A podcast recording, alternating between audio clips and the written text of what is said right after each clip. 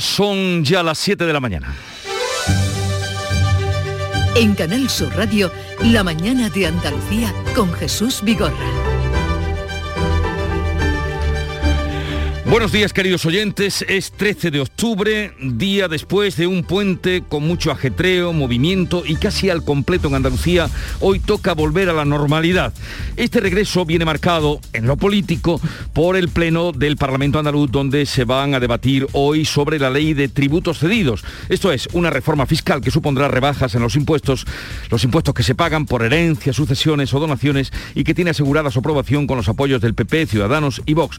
Además de este Para finales de octubre, el presidente andaluz, Juanma Moreno, anunciaba el debate sobre el estado de la comunidad autónoma, que tendrá lugar los días 27 y 28 de octubre finales de este mes de octubre vamos a tener el debate del Estado de la Comunidad para que el conjunto de grupos políticos puedan plantear iniciativas, puedan cuestionar, puedan criticar al gobierno, en definitiva, para que de ahí podamos sacar conclusiones que nos sirvan para no solamente terminar de arrinconar la pandemia, sino reconstruir toda la economía y, toda la parte social. ¿no? Este anuncio lo hacía el presidente andaluz en Madrid, donde acudía para asistir a los actos de la celebración de la fiesta nacional y desfile de las Fuerzas Armadas, unos actos en los que una vez más el presidente del gobierno fue abucheado tanto a la llegada como a la despedida de los actos.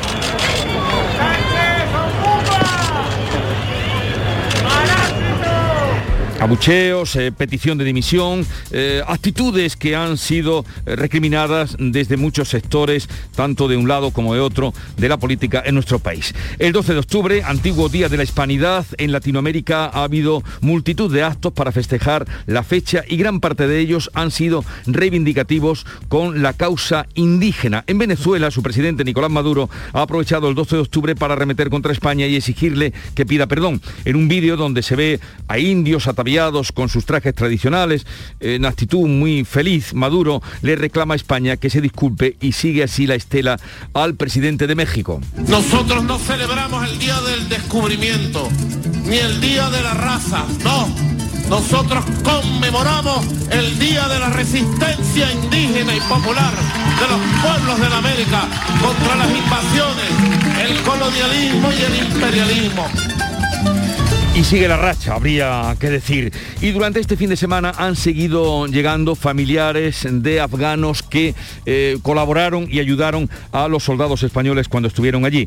Oigan la emoción de Carwan, emigrante afgano que se reencontraba con su familia en España. El gobierno salvó sus vidas. La familia de este eh, residente ahora en Sevilla desde hace siete años se quedó en Afganistán en la primera fase de evacuación de colaboradores españoles y tras dos meses escondidos el Ministerio de Defensa ha conseguido traerles a nuestro país. Está diciendo que eh, estaba soñando, está soñando que estamos aquí y no lo cree, todavía no lo cree que estamos aquí.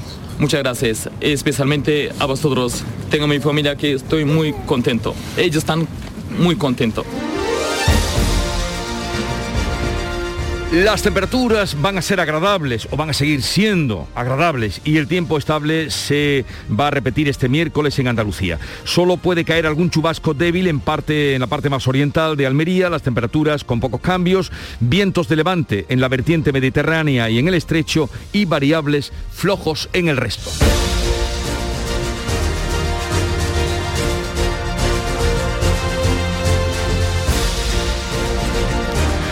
El tráfico a esta hora de la mañana es fluido según nos mm, aportan desde la Dirección General de Tráfico. Vamos ahora a conocer cómo amanece en cada una de las ciudades de Andalucía. Salud Botaro, ¿cómo viene el día por Cádiz? Pues con 18 grados que tenemos a esta hora, el cielo despejado, llegaremos a los 24 de máxima. Y por el campo de Gibraltar, Fermín Soto. Con cielos prácticamente despejados, temperatura 20 grados, máxima prevista para hoy de 23. ¿Qué día tendremos en Jerez, Pablo Cosano? Pues ahora mismo tenemos 17 grados en el termómetro, el cielo despejado y llegaremos hasta los 30. Y por Huelva, Sebastián Forero, ¿qué se espera? En estos momentos tenemos 18 grados en la capital, cielos completamente despejados, esperamos 30 grados a las 5 de la tarde en el Granado y en Paimogua. 30 grados en esas zonas de Huelva y en Córdoba, José Antonio Luque. Esos mismos esperamos esta tarde, ahora el cielo está completamente limpio y tenemos en el centro de la capital una temperatura de 17. ¿Cómo viene el día por Sevilla, Pilar González? Con el cielo despejado, 30 grados de máxima, es lo esperado, ahora tenemos 19. ¿Qué día se espera en Málaga, eh, José Valero? Por decirlo poco nuboso despejado, llegaremos a los 28 en Ronda, 25 en la capital, tenemos ahora 18 y medio en la capital. Y por Jaén, Irene Lucenán. Buenos días, 18 grados en la capital y se esperan máximas de 26 y mínimas de 16. ¿Cómo amanece en Granada, Laura Nieto? Con 12 grados muy agradables, prácticamente sin nubes y la máxima prevista es de 28. Y María Jesús Recio, ¿cómo se avista el día por Almería? Pues comparados con Granada casi calor, tenemos 20 grados a esta hora. Llegaremos a una máxima de 25, pocas nubes en el cielo.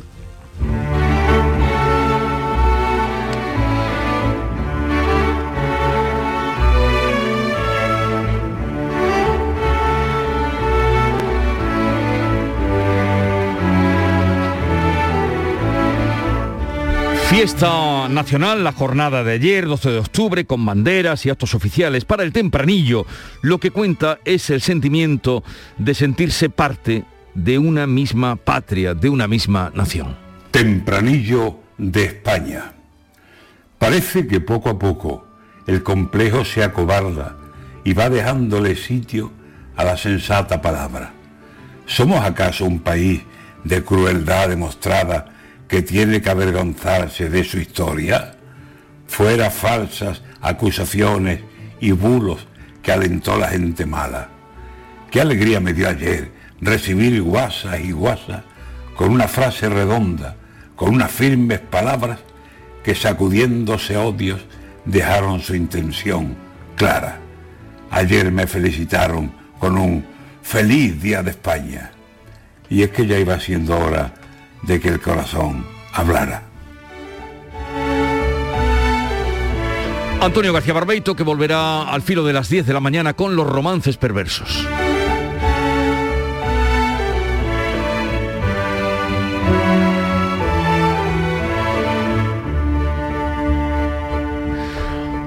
Siete, siete minutos de la mañana.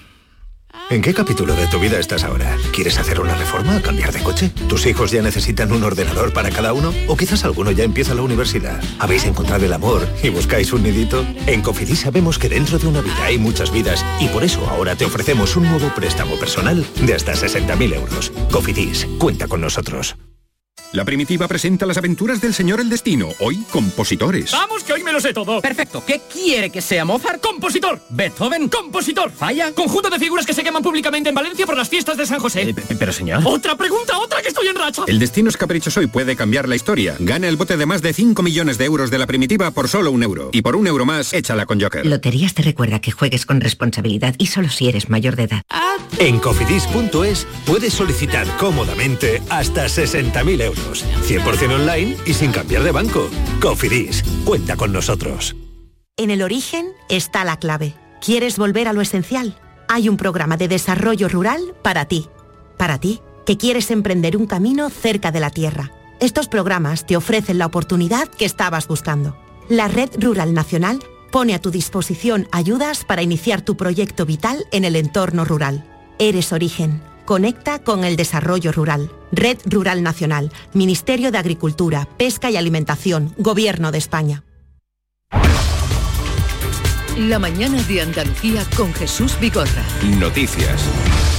Y así viene la actualidad de este día. El Parlamento andaluz aprobará hoy la ley de tributos cedidos que recoge una importante rebaja fiscal. Carmen Rodríguez Garzón. Los votos de Partido Popular, Ciudadanos y Vox van a permitir que esta norma salga adelante. Según el gobierno andaluz va a suponer un ahorro de 329 millones de euros para los andaluces. Recoge una rebaja en todos los impuestos e introduce como novedad la reducción del de sucesiones y donaciones a hermanos, tíos y sobrinos. Van a pagar un máximo del 45%. El PSOE votará en contra de la norma, aunque el vicepresidente de la Junta, Juan Marín, cree que sería una buena oportunidad para que demostraran si es real su intención de negociar los presupuestos del año que viene. Eh, todos estamos viendo y comprobando, es como cuando llega la hora de mojarse y mañana hay que mojarse, mañana hay que darle al botón Mañana hay que decir si se le quieren bajar los impuestos a los andaluces o no. Pues ya veremos como nuevamente el Partido Socialista dirá que no.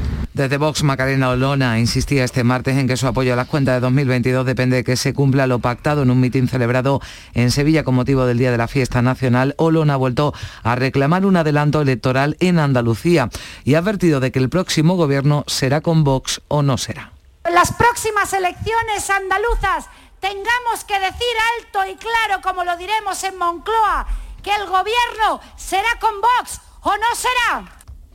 Y a finales de este mes de octubre se va a celebrar el debate del Estado de la Comunidad en Andalucía. Beatriz Galeano. Así lo ha anunciado en Madrid este martes el presidente de la Junta, Juanma Moreno, que propone que tenga lugar los próximos 27 y 28 de octubre. Moreno ha defendido la transparencia del gobierno andaluz y ha confiado en que los grupos parlamentarios colaboren para que ese debate del Estado de la Comunidad sea constructivo y positivo para Andalucía. Espero que el conjunto de los grupos parlamentarios se tomen en serio ese debate y se tomen como un debate constructivo, sereno y positivo para Andalucía. El último debate del Estado de la Comunidad fue el 7 y 8 de julio, solicitado también por el propio Juanma Moreno. Y ya en la política nacional, hoy se presentan en el Congreso los presupuestos generales del Estado para 2022. La ministra de Hacienda, María Jesús Montero, va a dar los detalles de ese proyecto de ley de presupuesto aprobado el pasado jueves en un Consejo de Ministros extraordinario. Es el primer paso de una tramitación parlamentaria en la que el Gobierno pretende recabar el máximo apoyo posible. Los presupuestos precisamente van a centrar parte de la sesión de control al gobierno en la que el presidente Pedro Sánchez debe responder a sus socios parlamentarios, a PNV y Bildu, que le van a recordar que aún quedan transferencias pendientes. Además de los presupuestos, el gobierno responderá sobre el impacto del incremento del precio de la luz o la futura ley de vivienda que el PP ha anunciado que va a recurrir en el Constitucional por intervenir el mercado inmobiliario. Y hoy volverán a reunirse los comités territoriales en cada provincia para evaluar los datos de la pandemia y decidir si los distritos sanitarios que aún están en nivel 1 pasan a nivel cero. Eso les permitiría disfrutar de la nueva normalidad que ya vive la mayor parte de Andalucía, sin restricciones de aforo ni horarios en hostelería o comercio, aunque eso sí, manteniendo otras medidas anti-COVID como el uso de las mascarillas en interiores y las distancias de seguridad. En nivel 1 están ahora mismo toda la provincia de Almería, los distritos Huelva, Costa, Condado, Campiña, en la provincia onubense, Costa del Sol en Málaga y Sevilla Capital. También hoy se reúne el Ministerio de Sanidad y las comunidades autónomas, el Consejo será el Consejo Interterritorial de Salud. Encima de la mesa, la administración de la tercera dosis de la vacuna a los mayores de 70 años. De este asunto hablaremos a partir de las 9 con la doctora Inmaculada Salcedo, que es la portavoz para la información COVID en Andalucía. Más de 2.000 personas han sido desalojadas este pasado puente de diversos bares y establecimientos de la ciudad de Sevilla que aún permanece en el nivel 1 de emergencia. En la madrugada de ayer los desalojados fueron 571. Lo más llamativo se produjo en un establecimiento del muelle de Las Delicias donde se habían instalado 50 altavoces ilegales en plena calle. El delegado de Gobernación del Ayuntamiento de Sevilla, Juan Carlos Cabrera, ha pedido a los hosteleros que no aprovechen el éxito del turismo de este puente para la ley. Y no se trata de eso, ¿eh? se trata precisamente de respetar todas las medidas, de respetar los momentos en los que todavía aún seguimos viviéndolas y sobre todo no hacer competencia desleal con los propios hosteleros que sí cumplen. Dicen desde la patronal hostelera, su presidente Antonio Luque, que en Sevilla hay 3.500 establecimientos, por lo que los incumplimientos no llegan al 0,5%. Por ello pide que no se criminalice a la hostelería. Bien nos gustaría a la hostelería que hubiera un dispositivo de control del resto de sectores y estoy convencido y seguro de que habría muchos que incumpliría porque todos estamos viendo incumplimiento de aforo en otros sectores. Y en las celebraciones del 12 de octubre, fiesta nacional, Sánchez era recibido con abucheos este martes en el desfile de las Fuerzas Armadas a su llegada y también cuando se marchaba. Este era ese sonido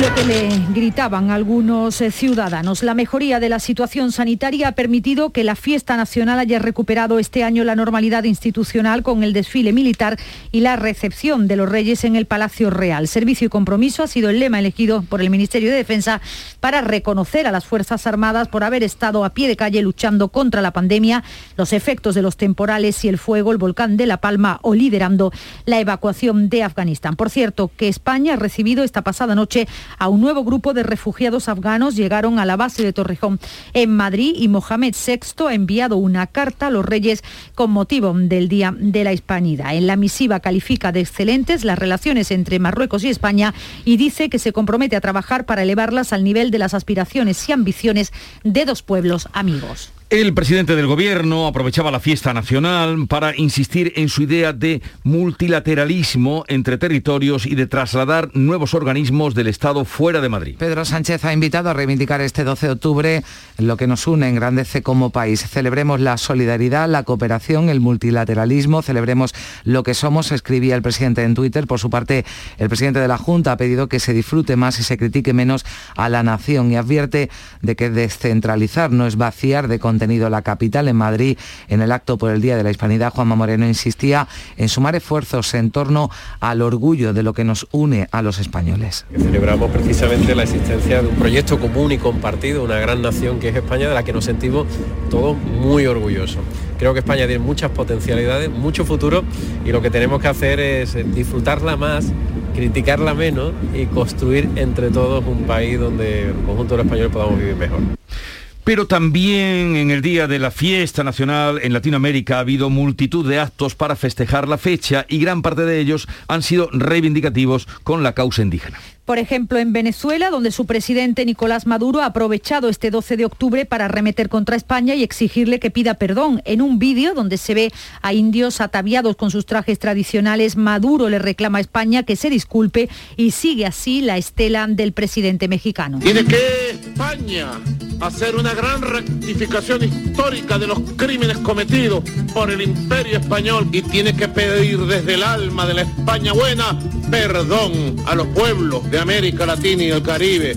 El gobierno de Maduro, recordamos, ha sido denunciado por el comisionado para los derechos humanos de Naciones Unidas por cometer graves abusos y violencia contra los pueblos amazónicos. Y seguimos atentos a la evolución del volcán de La Palma. La colada norte del volcán está siendo más fluida y amenaza ahora a otro núcleo de población. Concretamente al barrio de La Laguna, junto al ya casi desaparecido de todo, que 800 vecinos han sido evacuados, han tenido pocas horas para empaquetar lo imprescindible y salir corriendo ver caer el barrio vecino y ahora la naturaleza es la naturaleza y quiere acabar con el otro barrio, que es la laguna, a ver si nos deja algo en pie.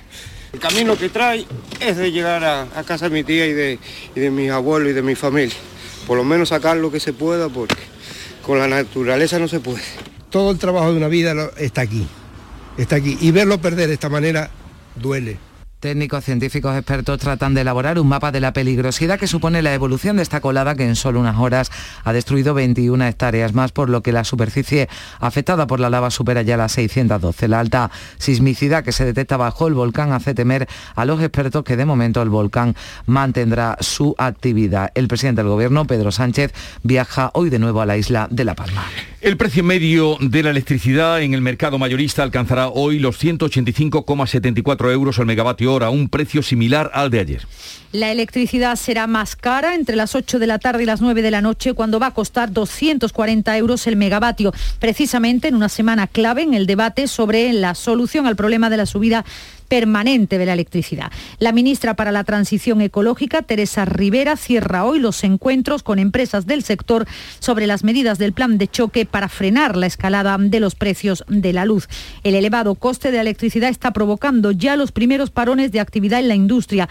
A la planta de Fertiberia, en Palos de la Frontera, en Huelva, se suma la Vasca Sidenor.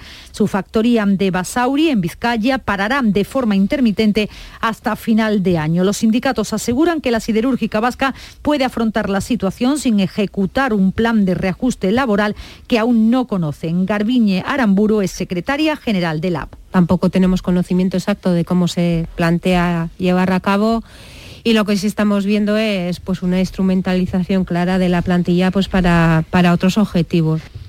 Y en la Audiencia Nacional comienza este miércoles el primer juicio al comisario jubilado José Manuel Villarejo. Se sienta en el banquillo por tres supuestos encargos de espionaje investigados en la macrocausa conocida como Tanden. Se enfrenta a una petición de la Fiscalía de casi 110 años de cárcel. Casi cuatro años después de ser detenido, Villarejo será juzgado junto a más de 30 acusados, por lo que se prevé que el juicio será largo y que las sesiones pueden extenderse más allá de 2022. Y en Vitoria se celebra hoy una concentración de repulsa por el último crimen machista ocurrido en nuestro país. La mujer de 37 años ha sido asesinada por su expareja en su domicilio y delante de sus dos hijos. Fue acuchillada en el cuello. Después él se autolesionó y falleció. No hay constancia de denuncias previas. Es la víctima número 36 de la violencia machista en lo que llevamos de 2021 en nuestro país.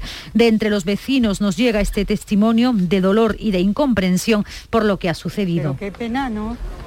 ¿Nos estamos volviendo locos o qué? Me da mucha pena, cualquiera que sea, me da muchísima pena, porque qué manera de perder la vida, ¿verdad? lo mismo él que ella, muy jóvenes, y que tengan que pasar por esto, ¿verdad? Sus propios hijos, qué pena. Ha quedado en libertad provisional Juan José Cortés, exdiputado del Partido Popular y padre de Mariluz, la niña asesinada por el pederasta Santiago del Valle en 2008 en Huelva. Cortés ha sido denunciado por una mujer por un presunto delito de lesiones tras un altercado en la estación de Santa Justa de Sevilla. Ayer abandonaba los juzgados sin hacer declaraciones. Son las 7.20 minutos de la mañana. En un momento vamos a la revista de prensa con Paco Rellero. Encuentros Carrusel Taurino. Este 14 de octubre, Canal Sur te invita a conocer los pilares de la tauromaquia a través de la charla con los ganaderos Eduardo y Antonio Miura. Modera el presentador del programa Carrusel Taurino de Canal Sur Radio, Juan Ramón Romero. Desde las 8 de la tarde en el Teatro Fundación Cajasol. Entrada libre previa recogida de invitaciones en taquilla de la Fundación Cajasol. Calle Álvarez Quintero, Sevilla. Encuentros Carrusel Taurino. Con el patrocinio de la Fundación Cajasol. ¡Wow! Este miércoles, la cocina Espérate, esto está echando mucho humo. está que arde. Si tú no quemes la tele. Para cocinar como los mejores, ¿Cómo está? ¡Qué bueno! Aquí huele a gloria. pega bien la oreja. ¡Vamos! Dale caña, dale caña. Bravo, bravo. Muy bien, Alicia. Chef al oído. Este miércoles con Esther Arroyo, cocina al rojo vivo en Canal Sur. Paco Rellero, buenos días. Buenos días Jesús, 721, operación retorno del primer puente de la temporada, ya sabes, la gente que regresa, algunos no, algunos no han tenido que regresar, claro. Tomás Serrano, que dedica su viñeta en el español a un gran atasco de regreso a la ciudad y la voz de un niño que suena desde un coche, mira papá, todavía no hemos recuperado los niveles premios a la pandemia, ahí hay un hueco, es una ironía porque cada vez más, tú lo sabes bien, hay más actividad, hay más rutinas, hay más atascos, hay más de todo. Claro, en Voz Populi abren su edición en línea afirmando que el gobierno admite que no existen los informes clave en los que basó la desescalada. Entonces, ¿en qué los basó? Se pregunta Voz Populi. El mundo, foto del desfile, el rey y el presidente del gobierno y este titular abrumador abucheo a Sánchez pese a ampararse tras el rey. ABC, foto del acto central del 12 de octubre, el presidente no logra esquivar los abucheos ni bajo el manto del rey. El mundo da un detalle sobre el regreso del emérito, esto que te pregunto a diario y tú no me acabas de contestar. El mundo dice, Moncloa descarta que el emérito vaya a volver pronto. Destacan también en el Independiente que Iglesias, Pablo Iglesias, usa los abucheos a Sánchez para augurar un futuro muy comprometido de la monarquía. Y hay variedad de encuestas en la prensa de hoy, eh, encuestas, intención de voto. ¿Qué destacarías, Paco? Voz Populi, que abre con una encuesta en la que se asegura que Abascal sigue siendo clave para que Casado llegue a la Moncloa. Desmenuza Voz Populi esos datos. El Partido Popular lograría el 28,7% de los votos frente al 26,2% que conseguiría el PSOE de celebrarse hoy elecciones generales, lo que se traduce en 121 escaños del PP frente a 103 de los socialistas. Así lo indica, recalcamos, un sondeo, una encuesta realizada por Amalgama Métrica para Voz Populi. Vox, por cierto, tendría 53 diputados con un 15,9%. Eso daría la suma o el camino más que la suma a la Moncloa. También abre con otra encuesta, florecen como ves los sondeos, Mm. el confidencial, el PP que aumenta su ventaja con respecto al PSOE y la derecha alcanzaría la Moncloa, así lo concluye el Confidencial en el Observatorio Electoral, que es su sección dedicada a este tipo de tareas, a este tipo de pronósticos, eh, asigna 115 escaños al PP, 101 al PSOE y 58 a Vox. ¿Y qué destacaríamos de los análisis que incluyen hoy los periódicos? Pues mira, en el español continúan con España en el diván, aprovechando el 12 de octubre. ¿Qué es España?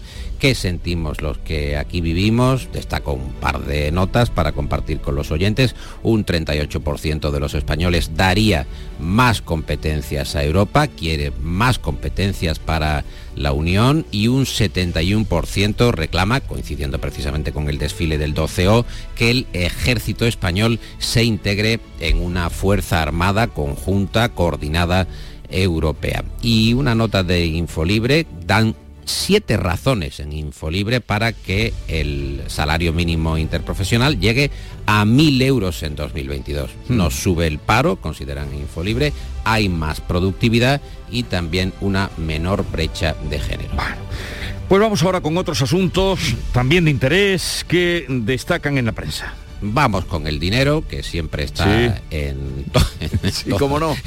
en todos los ámbitos. En la vanguardia, el Fondo Monetario Internacional, que mejora la previsión de crecimiento de España el año que viene, 2022, pero la rebaja para este año. El Independiente también destaca al Fondo Monetario Internacional, el fondo que cuestiona el optimismo económico del gobierno ante la crisis energética, la falta de suministros y la inflación, más sobre dinero y específicamente sobre dinero que viene de Europa. En esa cabecera, el Independiente incluyen una entrevista con el presidente del Comité de las Regiones de la Unión Europea, que es Apóstolos Sisicostas, Apóstolos Sisicostas, que dice que si España no incluye a las regiones, Andalucía, Castilla-La Mancha, Cataluña, el plan de recuperación será un fracaso y destaca que España no contó con las comunidades autónomas para elaborar ese proyecto antes de enviarlo a Bruselas. Infolibre que pronostica, cambiando de asunto, pero también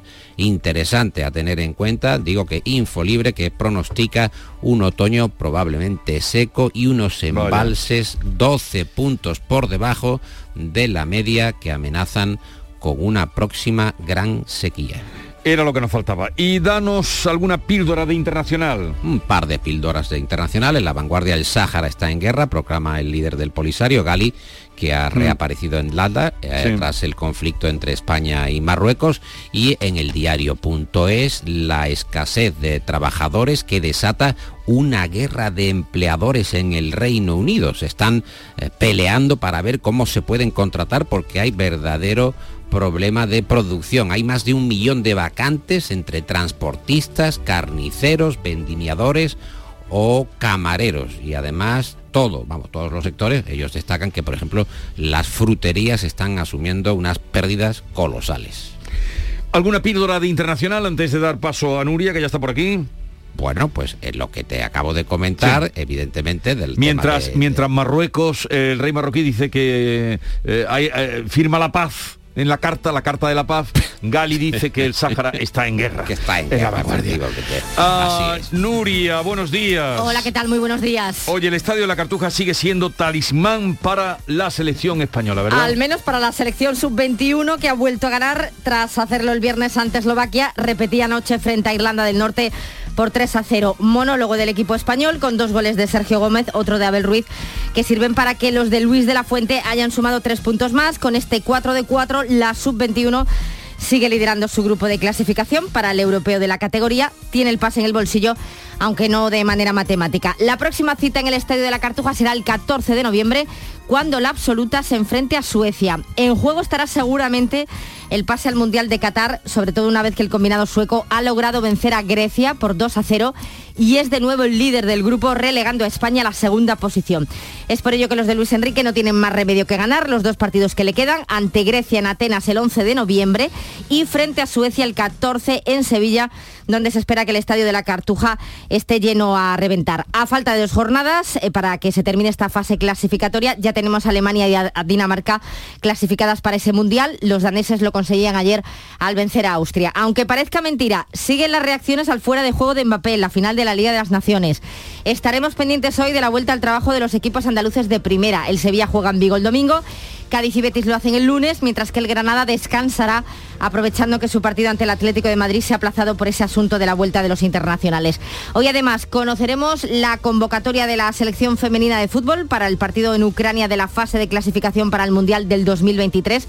Es un partido que se va a jugar el 26 de octubre y antes este fin de semana se celebrará en Andalucía pues, el Andalucía Master de Golf en Valderrama con el actual número uno del mundo, el español John Rank, que ha anunciado que va a hacer todo lo posible porque este campo acoja un torneo valedero para el PGA Tour y el circuito europeo. Oye, ¿qué me querías decir del Independiente, Paco? Hombre, te quiero decir que es más importante, nos advierten el Independiente, a que nunca adelantar la carta a los Reyes Magos. Ya empezamos. Porque, porque en China hay un atasco y sus majestades compran mucho en China. Eh, pues ya lo saben, no solo nos sorprenden los polvorones ya en algunos supermercados, sino la carta. Nuri y Paco, que tengáis un bonito día.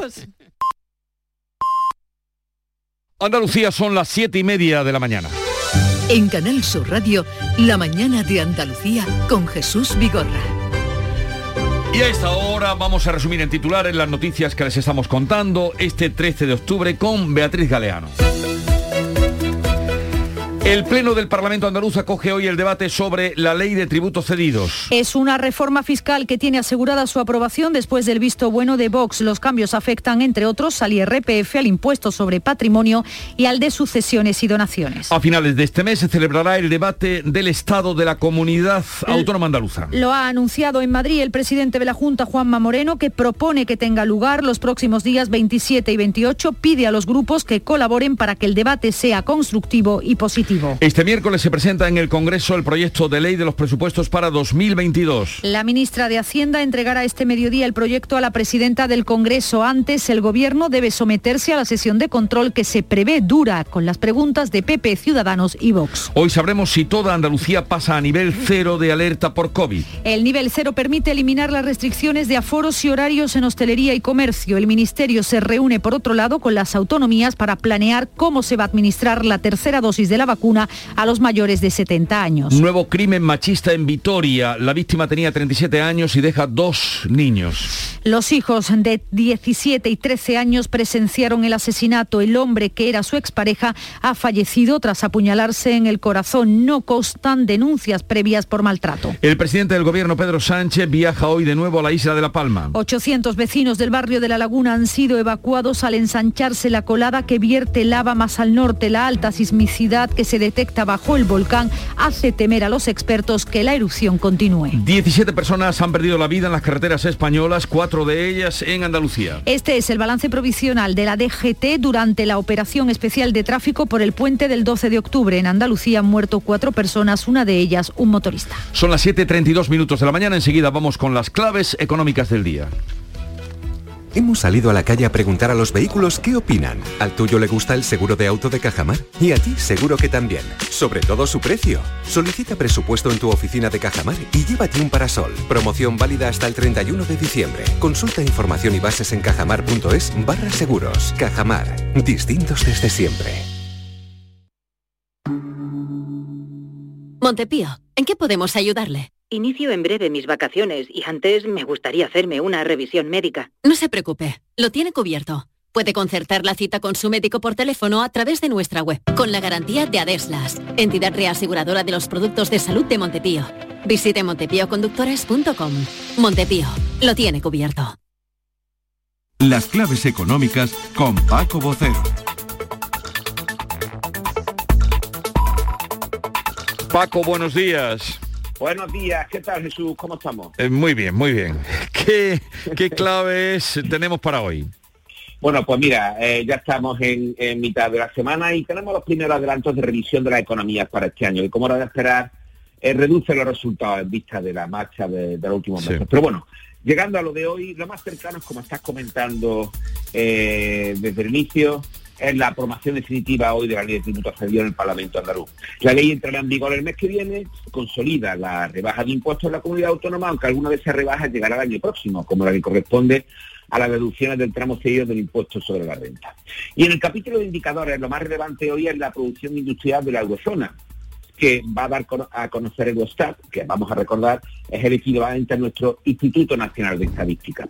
Las previsiones que manejan los analistas no son buenas por el estrangulamiento de las cadenas de suministro, que es, por cierto, una de las razones de la revisión económica que he citado antes. Bueno, Paco, te refieres a las nuevas previsiones tanto del Fondo Monetario como las de la OCDE. Exactamente. Ayer se conocieron las dos y fueron coincidentes. La, Mm. la recuperación más intensa se aplaza para el año próximo, que sería esa gran conclusión. El fondo, por su parte, reduce en cinco décimas el crecimiento de la economía española para este año respecto a sus previsiones de julio. Pasa del 6,2% al 5,7% y la sitúa casi un punto por debajo de las que el Gobierno ha incluido en estos presupuestos generales del Estado que va a presentar el, el ministra Montero. Esta nueva cifra está por debajo de lo que el fondo estima para la economía global, un 5,9%. Y eso que la caída de nuestra economía el año pasado fue tres veces mayor que el conjunto. Eh, la buena noticia es que para 2022 el fondo eleva la previsión hasta el 6,4% y estaríamos a la cabeza de la economía de la eurozona. En teoría, si no hubieran aparecido las tensiones inflacionistas a efectos de la pandemia y hubieran sido menores, eso ya habría ocurrido este año. Vale, esa es la reducción eh, en cinco décimas del crecimiento para la economía española que dice el Fondo Monetario Internacional y la OCDE ¿qué dice? Pues la OCDE afina algo más, ya que ha calculado sobre la evolución de los indicadores adelantados, los PMI que siempre comentamos aquí, y apunta que nuestra evolución económica será este año menor, aunque sin dar una cifra, influida por el alza de precios de la energía y en línea con el grueso de los países de la Unión Europea. La inflación, una vez más. Una inflación, dime, dime. No, no, termina, termina. una inflación cuyo dato definitivo vamos a conocer mañana jueves. Hoy en la agenda está la inflación americana y como suele ser habitual va a estar en el centro de la atención de los mercados mundiales. Pero a ver, con estos datos que nos das, la interpretación que haces, ¿vamos a menos, Paco? Vamos a menos este año. Vale. Vamos a menos el año que viene. Vamos a menos este año. El año en curso. El año en curso. el año en curso. Muy bien, ¿alguna cosa más? Sí, otro dato sobre uno de los grandes problemas que lo tenemos por ahí, pero que hay que estar pendientes, que es China eh, y su burbuja inmobiliaria. Ahora le ha tocado al grupo Cynic, que ha anunciado que no podrá pagar una emisión de bonos el próximo día 18, la semana que viene. Veremos cómo va a ir acabando todo esto. Bien, pues muchas gracias, Paco. Eh, que tengas un buen día. Hasta mañana y un saludo. Igualmente, hasta mañana Jesús. Adiós. Son las 7.36 minutos de la mañana. Pipas Reyes son las pipas de siempre. Ahora encontrarás tus pipas Reyes más grandes, con más aroma, con más sabor y más duraderas. Tradición e innovación para traerte tus mejores pipas Reyes. Las del paquete rojo, tus pipas de siempre.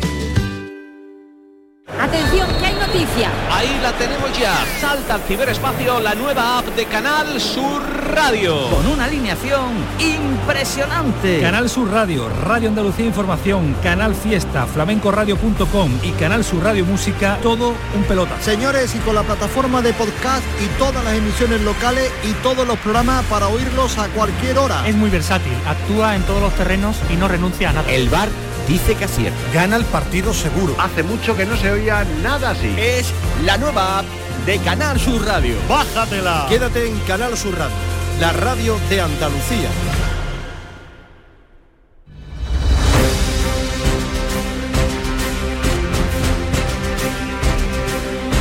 Vamos a completar las noticias que les contamos hoy con lo que nos cuentan, por ejemplo, desde Málaga, porque estamos atentos a un incendio forestal en Periana. Está controlado, pero no extinguido. José Valero, ¿qué nos puedes contar? Pues es efectivamente que aún no se ha dado por extinguido, en concreto en el paraje Cortijo Carrión de Periano fue controlado sobre las 8 de la tarde, empezó sobre las 4, participaron en la extinción, según informa el Infoca, 38 bomberos forestales, diversos medios aéreos, además también colaboraron efectivos del Consorcio Provincial de Bomberos que avanzaban anoche en un tuit que el incendio estaba apagado y quedaban miembros del Infoca realizando labores de refresco.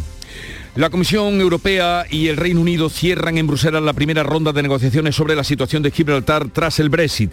Ambas partes han presentado sus posturas iniciales para un diálogo del que tienen que salir un acuerdo sobre el Peñón. Fermín Soto. Eh, bueno, pues eh, Gibraltar no está dispuesto a aceptar presencia española en su puerto o aeropuerto, donde queden establecidos los controles en los flujos de personas y mercancías con la eliminación física de la frontera actual. España se ha mostrado favorable a ceder ese control durante los próximos cuatro años a Frontex. Eso podría llenarle el camino en las negociaciones entre Comisión Europea y Reino Unido para tratar de cerrar un protocolo específico. Jesús Verdú es eh, profesor de Relaciones Internacionales en la Universidad Afortunadamente en el mandato de negociador que ha aprobado el Consejo sí introduce ese papel a desempeñar por Frontex, con lo cual ahora mismo el camino parece más allanado, ya que en el mandato del Consejo sí vuelve a aparecer el papel a desempeñar por la Agencia Europea de Fronteras. En Almería juzgan hoy a un empresario turístico acusado de malversar cerca de 20.000 euros en el marco de la trama del caso Facturas de la Diputación Provincial. María Jesús Recio. La Fiscalía solicita cuatro años y cinco meses de prisión para este empresario administrador de dos agencias de viajes. Entiende que emitió facturas no reales, dice, para que las abonara el Patronato de Turismo de Almería, lo que concertó con otros acusados ya en prisión. Cumple una condena de siete años y diez meses el que fuera vicepresidente de la Diputación Provincial Luis Pérez o la exsecretaria del Patronato Teresa González, además de otros 12 acusados. En esta ocasión las supuestas facturas falsas recogen varios viajes en avión y estancias en hoteles en Irlanda, Alemania, Londres, Madrid, Barcelona, Cádiz o Marbella que nunca se habrían realizado. Ocurrió durante los años 2008 y 2009. En los talleres del Festival Internacional de Flora que se está desarrollando en Córdoba no queda ni una plaza libre. Qué éxito, ¿no, José Antonio Luque? Hombre, son, fíjate, 50 talleres y no queda ni una plaza libre. En la anterior edición, eh, Flora acumuló 40.000 visitas que este año se van a superar previsiblemente. Eh, ten en cuenta que eh, lo que se pretende es desestacionalizar el turismo y dicen los organizadores, dice la presidenta de Flora, María Van Eyden, que mm, trayéndolo al otoño eso se va a conseguir le escuchamos. Flora es un proyecto que a su filosofía es, es, ser un proyecto de ciudad, un proyecto para la ciudad de Córdoba. Se ha construido pensando en la ciudad y una de las premisas era desestacionalizar el turismo y ayudar a que esas pernoctaciones de Córdoba que rondan me parece que el 1,2 en, en 2019 suban. Por eso nosotros hacemos eh, Flora en octubre. Pero fíjate además que la cuarta edición del Festival Internacional de Flores Flora, que se desarrolla en Córdoba hasta el 21 de octubre, está llevando a cabo un experimento para tratar de determinar la cantidad de dióxido de carbono, de CO2, que es capaz de absorber una instalación floral. Es decir, que por todas las partes Flora es, exitosa. Bueno, y luego abrirán los patios, ¿no?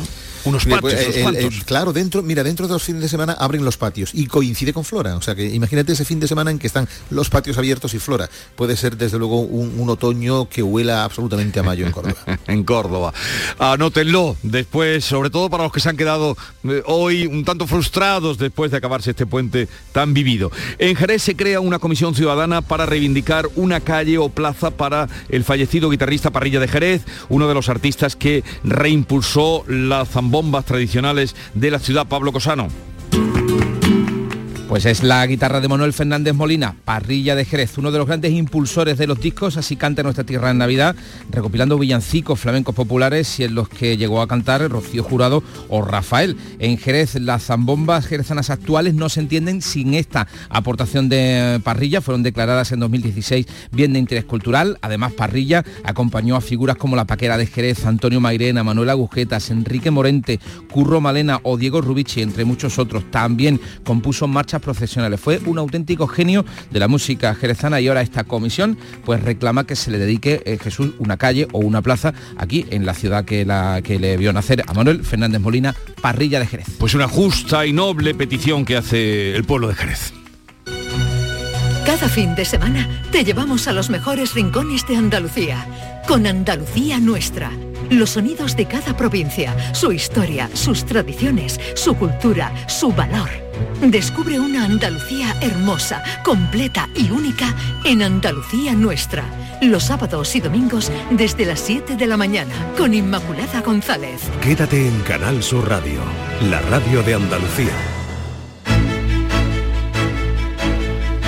Quédate, quédense en Canal Sur Radio porque en la mañana de Andalucía vamos a acercarnos después de las 8, por ejemplo, a las jornadas que se convocan eh, bajo este lema, Torremolinos libre de violencia.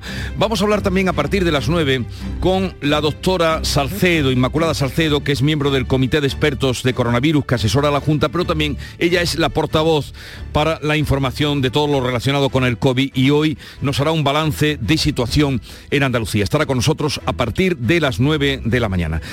Y a partir de las 10, queridos oyentes, padres sobre todo que me escuchan habrán oído hablar, aunque no lo hayan visto, del juego del calamar. Se está extendiendo como la tinta del calamar. Y es una serie de éxito, de mucho éxito, me cuentan, que no escatima ningún punto de violencia, no escatima ningún machetazo o ningún vertido de sangre, pero está haciendo furor entre no solo jóvenes, sino también adolescentes. Hablaremos de ese asunto desde la perspectiva de si eso es contraproducente no para adolescentes una serie de tanta agresividad. Será el tema del día a partir de las 10 de la mañana. Luego estará con nosotros el juez Emilio Calatayú, hablaremos del cambio climático con Javier Bolaño, nuestra sección de los miércoles y terminaremos allá por las 12 eh, menos cuarto con el comandante Lara, que ya sé que es muy esperado de ustedes, el consultorio del comandante Lara. Así tenemos preparada la mañana y así se lo ofrecemos para que se queden con nosotros hasta las 12 del mediodía.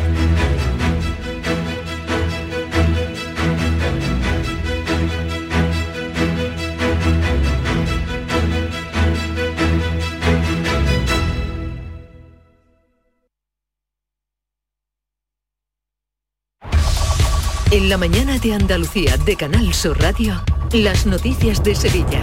Con Pilar González. Hola, buenos días. El Comité de Alerta Provincial se reúne hoy para decidir si Sevilla Capital puede o no pasar al nivel cero de riesgo y por tanto recuperar la normalidad como ya lo ha hecho toda la provincia. Hoy amanecemos con el cielo despejado, brumas matinales, puede haber incluso algún banco de niebla en el valle del Guadalquivir, el viento variable flojo. La máxima prevista es de 30 grados en Sevilla, Écija y Lebrija y 31 en Morón. A esta hora tenemos 18 grados en la capital.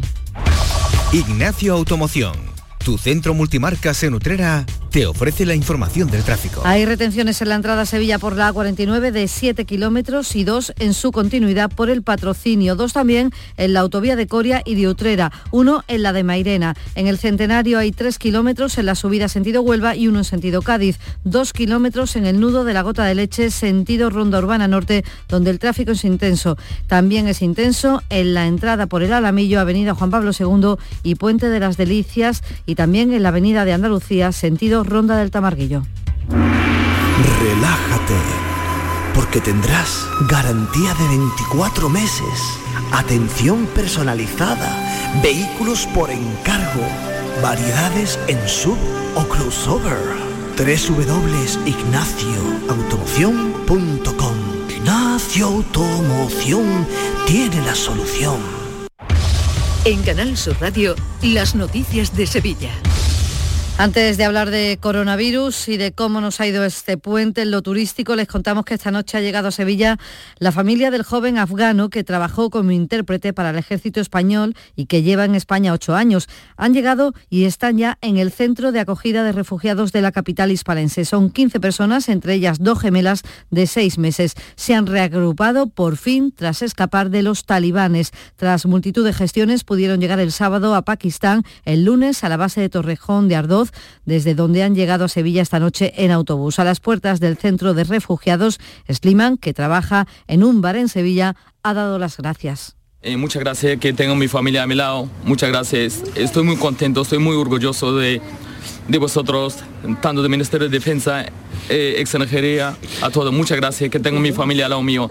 Hasta la mi vida de mi familia. Eh, eh, nunca pensaba esto, nunca. Ahora estarán varios días en cuarentena por el protocolo COVID y posteriormente comenzarán a sentarse en la ciudad donde quieren echar sus raíces. Sevilla Capital cumple el principal requisito para que el Comité de Alerta Provincial determine el nivel cero de riesgo, poder pasar del 1 al 0. La tasa de incidencia en la ciudad es de 40 casos por 100.000 habitantes, aunque como saben hay otros parámetros a tener en cuenta y por tanto habrá que esperar a esa tarde para saber si Sevilla recupera la normalidad que ya tiene el resto Ayuntamiento de la provincia. Claro que los incumplimientos no ayudan. 2.000 personas han sido desalojadas este puente de bares y establecimientos de la capital. En la noche del, del lunes al martes, los desalojados casi 600. Lo más llamativo, un establecimiento del Muelle de las Delicias donde se habían instalado esto que oyen 49 altavoces ilegales en plena calle.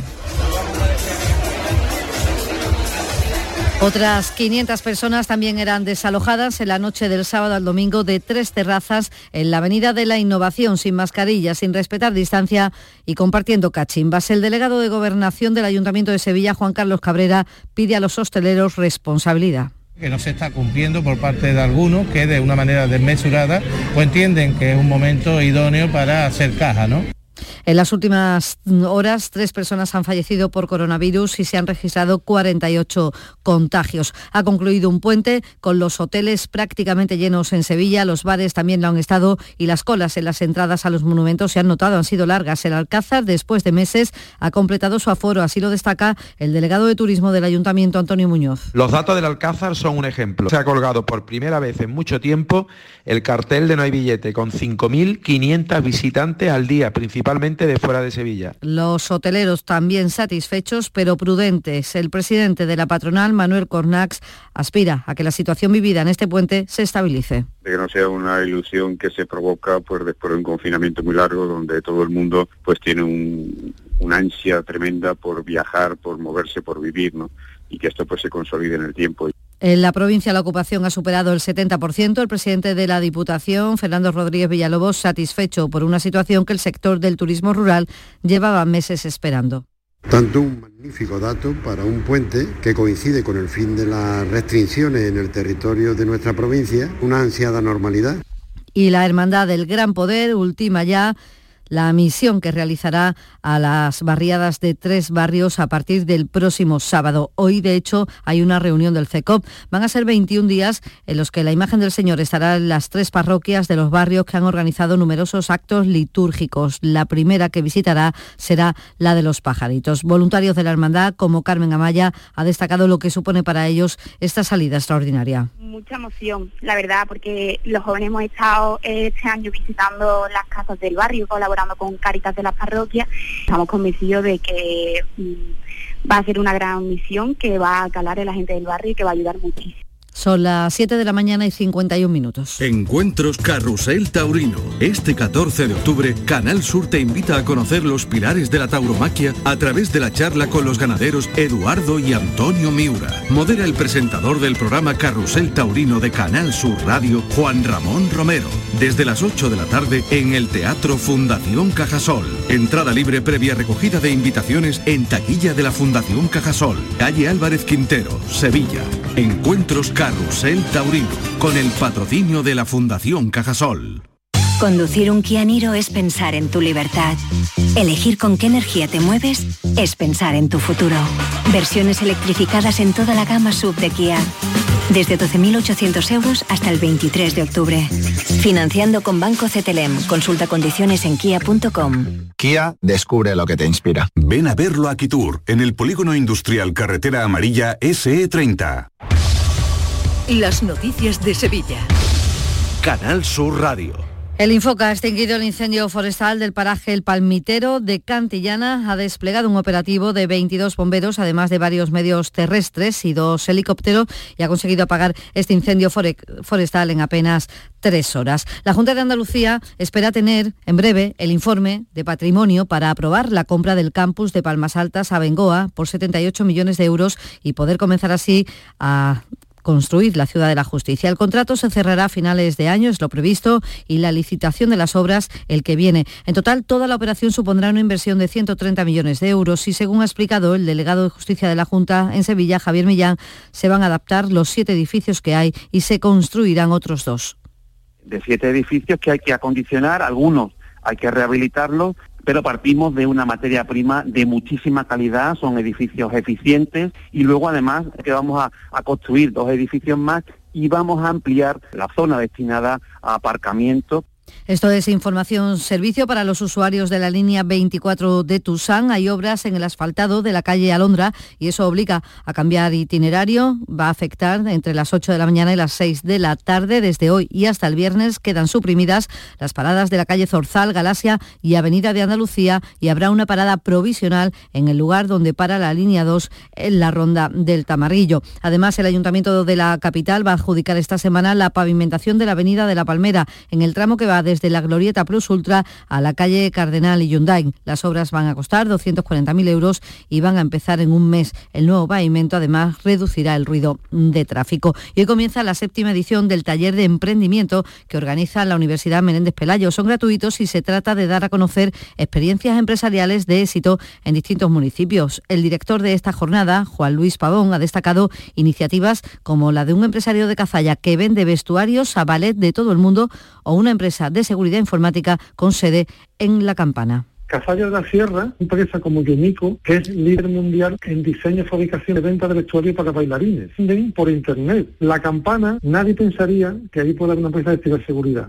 Y la hay, que se llama Apero Labs, creada por un joven de, nacido en la campana, en tribunales les contamos que la audiencia de Sevilla juzga hoy a un hombre acusado de robar en una casa en la barriada del Gordillo en pleno estado de alarma, en el primero, cuando teníamos que estar todos en casa, en pleno confinamiento. Le piden siete años de cárcel. Salió de su casa y accedió al interior de una vivienda unifamiliar, escalando desde el inmueble adyacente, trepando por el poste de la luz. Forzó dos rejas de la vivienda para hacerse con un termo de gas, 18 metros de tubería de cobre y un grupo de presión de agua, tasados en 250 euros. Para salir de la vivienda, intentó forzar una puerta, no pudo hacerlo y salió como entró.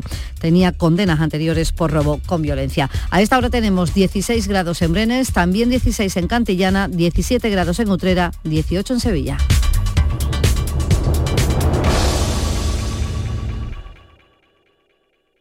Escuchas La mañana de Andalucía con Jesús Vigorra, Canal Sur Radio. Aquadeus, el agua mineral natural de Sierra Nevada, patrocinador de la Federación Andaluza de Triatlón, les ofrece la información deportiva.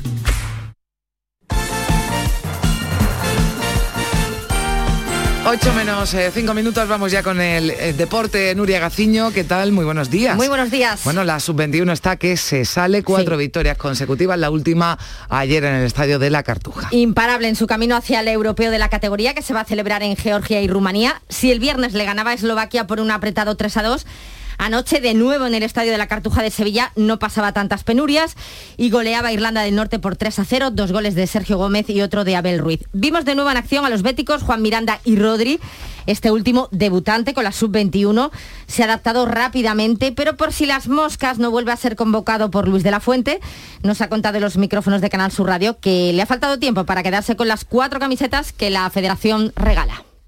Bien, muy bien. La verdad es que al principio, pues como todo al final en la vida, adaptarse no es fácil, pero cuando llevo un par de días ya muchísimo mejor. Pues esa camiseta, pues, por lo menos un par para mí. Luego la otra, pues a la, a la familia a lo mejor. Pero como no sé si voy a volver, esperemos que sí, pues me la voy a llevar las cuatro camisetas que nos dan. Bueno, yo creo que sí, que tiene opciones a que le vuelvan a convocar.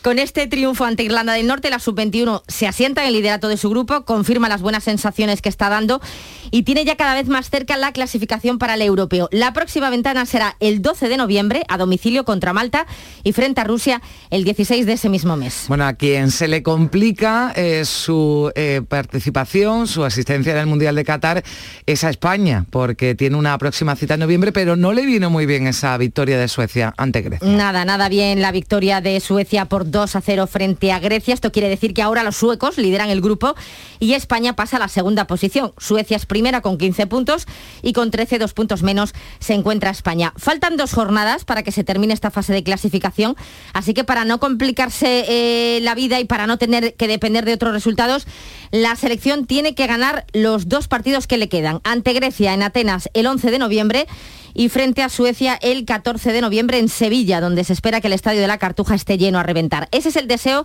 que ha expresado en el pelotazo la directora general de Planificación, Instalaciones y Eventos Deportivos de la Junta de Andalucía, Isa Sánchez. Yo creo que poca campaña hay que hacer aquí en Sevilla. La gente vive el deporte de manera que nadie, como nadie lo vive en una provincia como Sevilla y yo creo que yo estoy segurísima que vamos a, reventar el estadio. Bueno, no sé si 60.000 podremos llegar, pero estaremos, eh, estaremos cerca. Yo creo que la gente está muy ilusionada con este partido, eh, nos, lo jugamos todo y creo que es una plaza preciosa para que la gente disfrute del mejor fútbol. No tengo dudas de que el estadio de la Cartuja estará lleno, incluso el propio seleccionador Luis Enrique lo escuchábamos el domingo, nada más terminar esa final de la Liga de las Naciones, hacer un llamamiento para que la gente acuda. Bueno, todavía se sigue hablando de esa final de la Liga de Naciones, de ese gol de Francia, de ese fuera de juego. Nuria. Una de las últimas opiniones que hemos escuchado con respecto a ese polémico eh, fuera de juego ha sido eh, la del ex árbitro andaluz Andújar Oliver. Muy interesante sus palabras de anoche en el pelotazo, donde explica muy clarito quiénes son los responsables de esta absurda interpretación del fuera de juego. Para que los oyentes lo tengan claro, la Federación Española tiene que hacer una propuesta a la UEFA y la UEFA la pasa a Internacional Boa y la Internacional Boa la aprueba. Quiere decir que la Internacional Boa aprueba las cosas porque se las pasan las federaciones. Y las federaciones en estos 6-7 años, que en el reglamento te pone específicamente donde te dice el rechazo es fuera de juego. Pero si el balón quiere decir que si el balón te da en la espalda, en el culo, en un pie de un disparo, es fuera de juego y el árbitro lo pita. Y sin embargo, cuando es un, intentas despejar, le roza el balón y va un señor que está fuera de juego, el reglamento dice que hay que anularlo desde hace 6 años, 5 años para acá. Yo me he cansado de decir que eso es una ilegalidad, pero amigo mío, como está en el reglamento, está tipificado y está puesto por los que dice que saben y que mandan, pero la culpa se la ha hecho a, las federaciones, que las federaciones no han movido ninguna federación un palillo para este tema, que eso se tenía que haber solucionado. Que Carmen, esto es como cuando se, quejan eh, en un equipo de la hora y día de los partidos, deberían quejarse a sus clubes que son los que dicen sí ok a las condiciones de la tele. Pues esto es más o menos lo mismo. Gracias Nuria, hasta aquí el deporte. Aquadeus, ahora más cerca de ti, procedente del manantial Sierra Nevada, un agua excepcional en sabor, de mineralización débil que nace en tu región. Aquadeus Sierra Nevada es ideal para hidratar a toda la familia y no olvides tirar tu botella al contenedor amarillo. Aquadeus, fuente de vida, ahora también en Andalucía.